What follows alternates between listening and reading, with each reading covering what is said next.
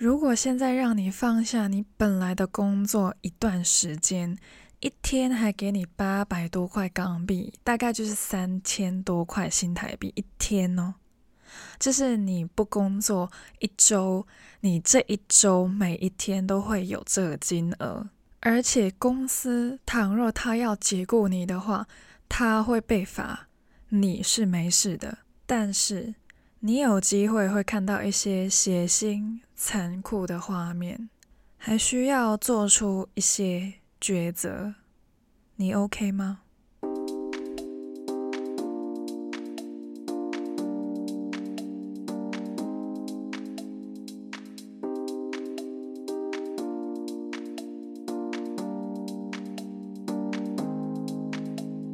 刚刚提到的一个活动吗？不知道大家会不会觉得它是一个很好的喘息机会，可以逃离一下现在工作之类的。那究竟是什么样的一个机会，让人不用工作又可以有钱收呢？我也是透过电影《正义回廊》才知道这个好工作。还是那一句，我是不会剧透的，主线的剧情不会讲到，但是呢，有些细节我觉得很有趣，想要与大家分享，以及推广一下香港的电影。Let's go！呃，其实香港人就是香港的一份子。呃，这句话听起来有点废，嗯。但是其实每个人在社会上都有不同的责任嘛。那在二十一岁之后呢，香港人就会多了一个公民责任，呃，就像台湾的男生他们要当兵一样，OK。但是呢，呃，香港的男生不用当兵啊，而且这个机会，我我把它当做机会吧。好，这个机会呢，不仅仅是男生，女生也会有。男女都有啊，男女老少都 OK。那究竟是什么的一个责任呢？当陪审员，就是在法庭上，除了法官，陪审团是一个很重要的部分。那陪审团就是由不同的陪审员去组织成为的一个团。那他们的投票结果呢，会直接。影响到被告的人生，哇塞，变法律频道了。但是这些知识呢，坦白说，我都是透过这部电影我才知道的，而不是我本来就有读法律系，或者是我本来就是律师，并非如此啊。那也是这部电影我才知道，退休也可以当陪审团的一员。OK。也是因为这部电影，我才知道啊，其实蛮多人都不想要来的。那大概审案前一个月，那陪审员们就会收到信啊，但是呢，你只是获邀而来而已。到场后呢，才会抽签，当场组织一个陪审团。然后组成一个总数为单数的陪审团，因为他们要投票。那投票假如是双数的人数的话，那就会有机会会平手。那我们需要就是有一个结果嘛，所以他就会组成一个单数的陪审团。呃，不要想要逃哦，就不要想到就是啊、被抽到签啊、站出来的时候就对法官说：“法官大人。”我看到血会吐，所以我不适合当陪审团，不行。还有什么啊？我看到犯人呢，我我我会睡不着，不行，我失眠呢，哦，不行啊，也不行。OK，你就是不能逃啊，或者说，法官大人，我订了机票去见我远距了一千天的男朋友，我已经一千天没有看到我男朋友了，一千天都没有男人。在我身边啊，不行，小姐冷静，OK。你跟你男朋友说，再等个七天，或者是 I don't know 啊，再等个一两周吧，说不定就是也没差，OK。你都一千天了，啊，多几天也没差吧？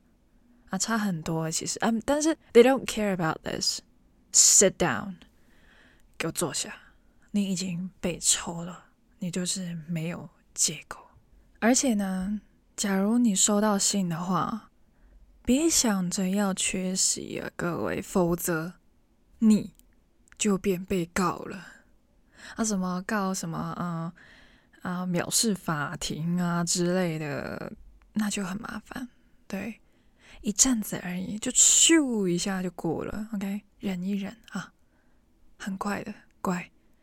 其实呢，我在看这部电影的时候就已经在想了，如果是我被招，对，我被招哦，我收到信的话呢，我内心是怎么想的呢？呃，是想去还是不想去呢？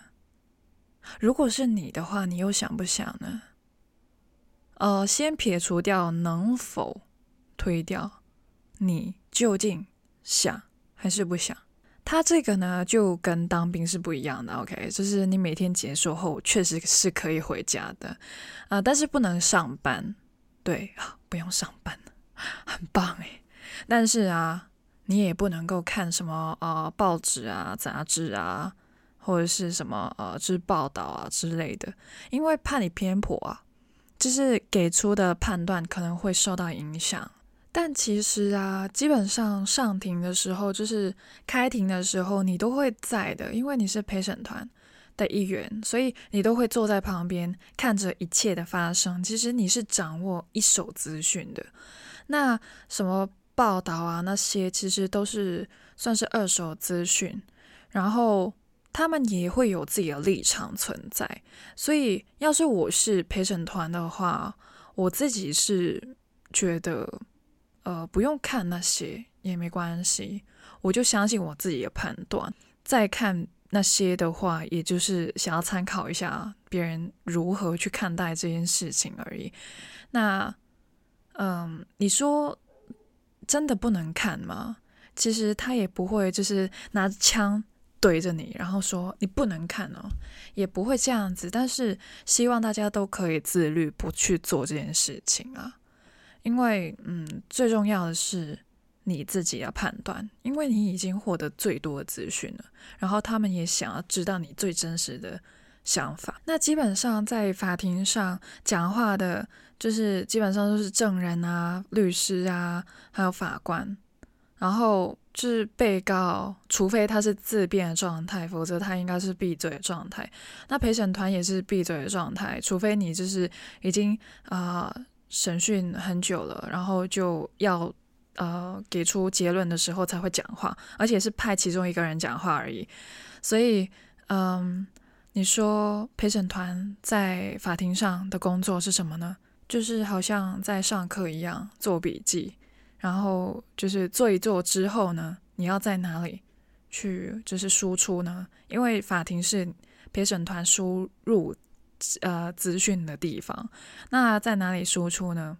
他们就会在房间里面，然后进去之前呢，还会收掉你的手机，然后大家呢就是在里面没有通讯的装置影响之下。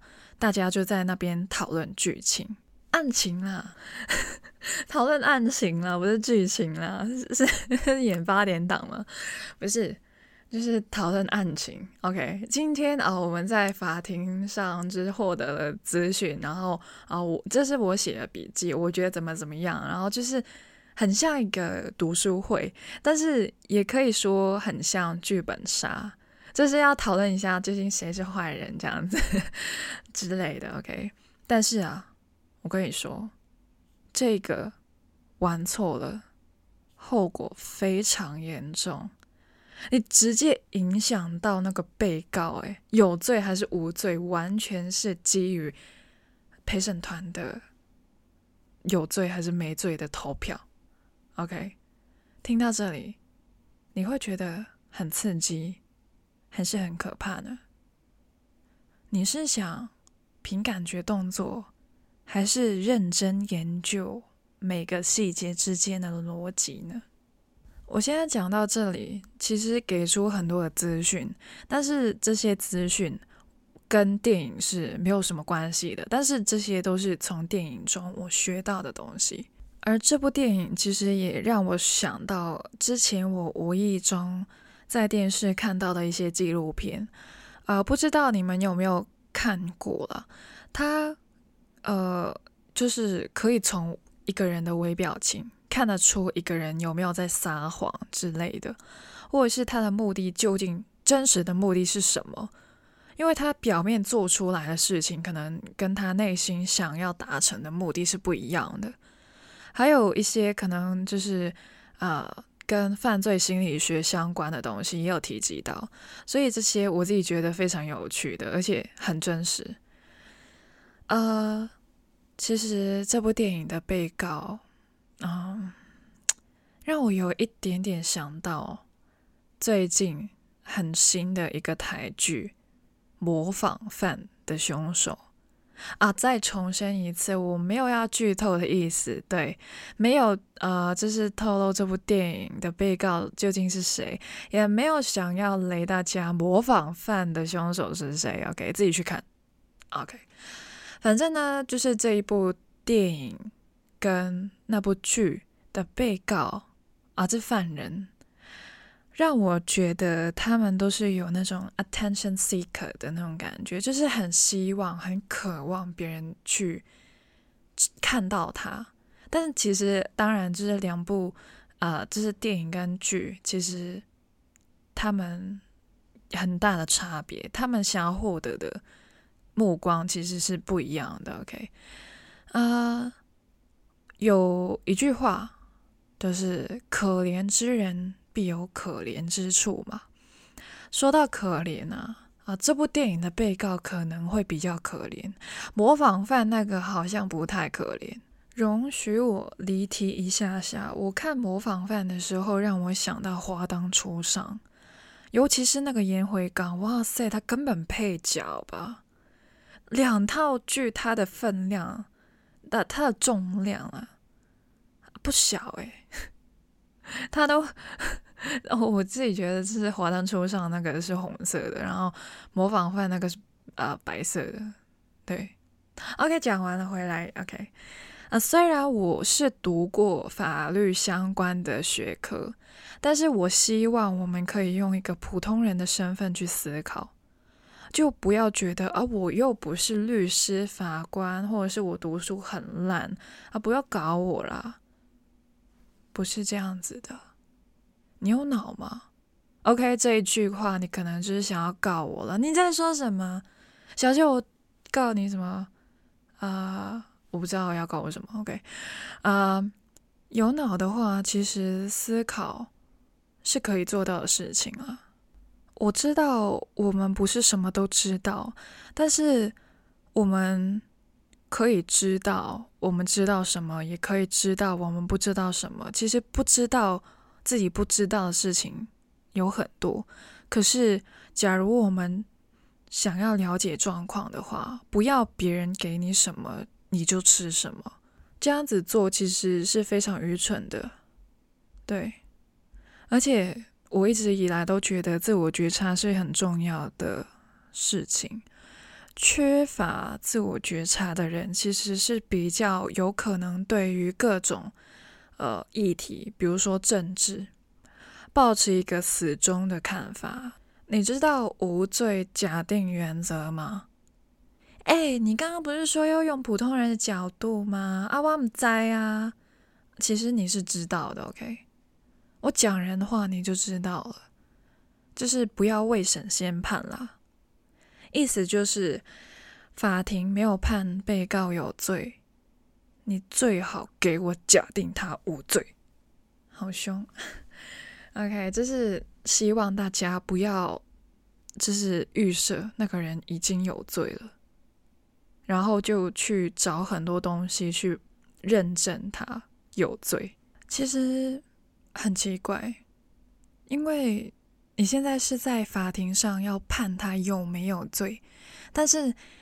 你本来就预设了他有罪，然后你给出来的证据全都是他有罪的，所以上法庭的人全都是有罪的吗？你这样子说，每个被告都是有罪的吗？所以这个无罪假定原则就是这样子来的。你首先要说他无罪，然后你再去找证据。OK，你找到了，OK，他有罪，那他就是有罪。然后他没罪的话，就无罪释放啊，就这样子。好，那一味都是我在讲的话，就跟我刚刚所说的一样。别人给你什么你就吃什么，我讲什么你就相信什么，这样子不太好，OK？所以呢，现在就让大家一起来思考一下，嗯、讲个故事给大家听好了。有个人他被捕了，准备被告了，OK？但是他还没上法庭，也还没判刑，他只是在警察局而已。他呢就涉嫌连续伤害了好几个老人家。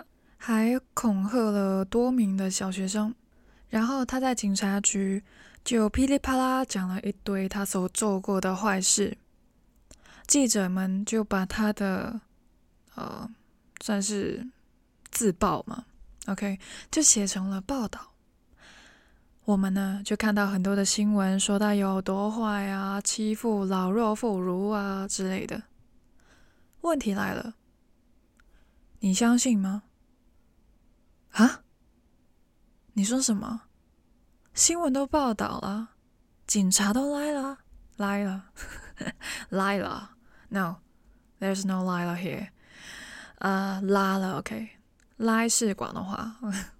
警察拉了他，重点是他自己也承认了，是真的吧？OK。我们先来排个次序好不好？首先是他犯罪了。然后警察拉了他，之后他承认了，最后警察就是可能要给出一些文件啊之类的，给出一些资讯啊，所以最后记者才有料可以写。OK，整个过程是这样子的，可是，一切的资讯都源自于这一个犯人的口中。犯人的一字一句都可以尽信吗？问题就是在这里。我要问的东西就是在这里。你相信一个犯人所说的一字一句吗？他讲的一切都是真实的吗？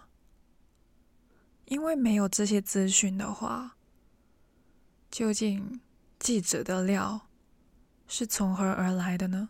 当然，你可以说是警察有在找到证据啊，不然怎么捕他呢？然后，呃，记者可能也有一些内幕资讯呢，对。但是是真是假，究竟是谁来判断的呢？其实很常是我们自己。也有一些加油添醋的画面会存在，而且你不知道哪些是加了料的，哪些是真实的料。所以，我希望大家都可以保持理性的去看待每一个资讯。还有，我刚刚假设了他自己承认了所有，那可能就是如果被告认罪了，他是这样子说的，OK。每天早上五点钟起床，梳洗准备吃早餐，到六点钟出门。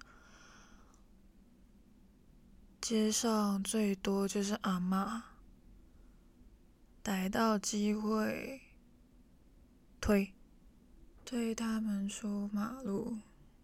嗯，突然，阿嬷，反正没有工作，那就去国小晃晃。我都没想到现在国小生比我还有钱，真的是不偷不知道。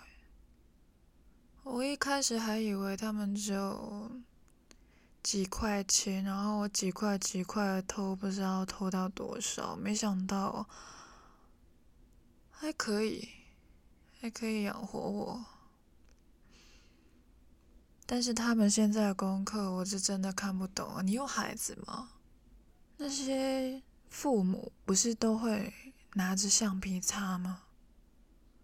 把孩子的功课擦得一干二净，然后小孩就一直重写，看着他们哭着看着自己的作业，哦，心痛呢。但我还是擦了。所以就是阿妈是我推的，呃，零用钱是我偷的，还有功课是我擦的，嗯，这三项，对，没错，嗯，都我，都我啦。OK，这是一个认罪的版本。那如果他不认罪呢？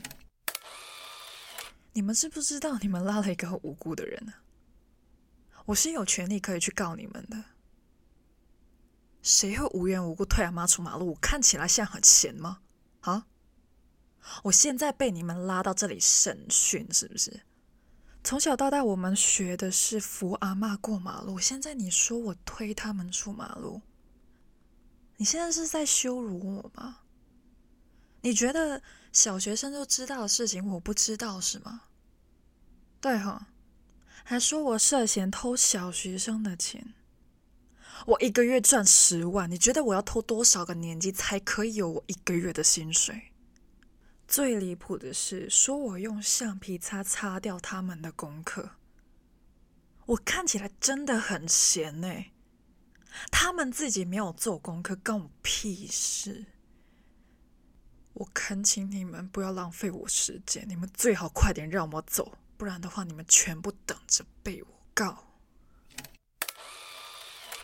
OK，这就是另外一个版本。如果一个人不认罪的话，OK，好，一个是认罪的版本，一个是不认罪的版本。认罪的那个人呢，他就承认了他自己所做的一切，然后讲到他如何去伤害这些。老人家还有国小生，那不认罪的话呢，要提出很多的问题，去尝试的为自己做一个辩解。OK，你们应该会觉得傻爆眼吧？为什么我突然间要演这两出？其实我想要表达什么呢？呃，其实就是这样子的。如果没有刚刚那两出的话，如果一个人有罪，他认罪，很长，我们都会相信他讲的一切，会觉得说他现在在坦白。假如你觉得一个人有罪，他要不认罪，他讲什么你都不会相信。所以，其实我只是想要告诉大家，可以不要先入为主吗？呃，电影中其实有一句台词是。冤狱比放过一个有罪的人更加不公义。那究竟刚刚认罪的我真的有犯罪吗？那刚刚不认罪的我又在撒谎吗？陪审员不能够看报章杂志，怕被误导。不公平、偏私，其实这些我都是同意的。其实我们没有我们想象中定力那么够，我们都只能够尽力。就像男女朋友会说：“我一百趴不会变心。”其实只是在哄你而已。你爱听的话，我相信你的他一定会愿意跟你说。但现实就是，没有人是预言家，没有人会知道之后会发生什么事情，自己都不会知道自己以后会因为什么而做了什么。这部电影的拍摄手法其实蛮特别的，就是在审判的时候，我们在开庭的时候会有很多的立场假设，或者是我们。就是光是平常日常在思考的时候，也会有很多的呃假设出现。不同人也会有不同的立场，对不对？那这部电影的拍摄手法就很特别，因为它会把我们的幻想或者是推测都会演出来给大家看，不仅仅是大家在法庭或者是啊陪审团他们在小房间里面在那边做讨论，他们的假设呢都会呈现出来给大家看到。所以呢，其实有好几幕都是律师陪审团一起进入了案发的现场，一起去重组案情。所以呢，大家就会在视觉上有更丰富的画面，因为很长啊，大家呃都不能够在案发的现场，案发的现场通常就只有被告还有警察，但是这部电影呢，就是连同了陪审团还有律师，当然都是一些幻想的画面，但是它就会呈现在观众的面前。啊，我想到之前讲《白日青春》的那个时候。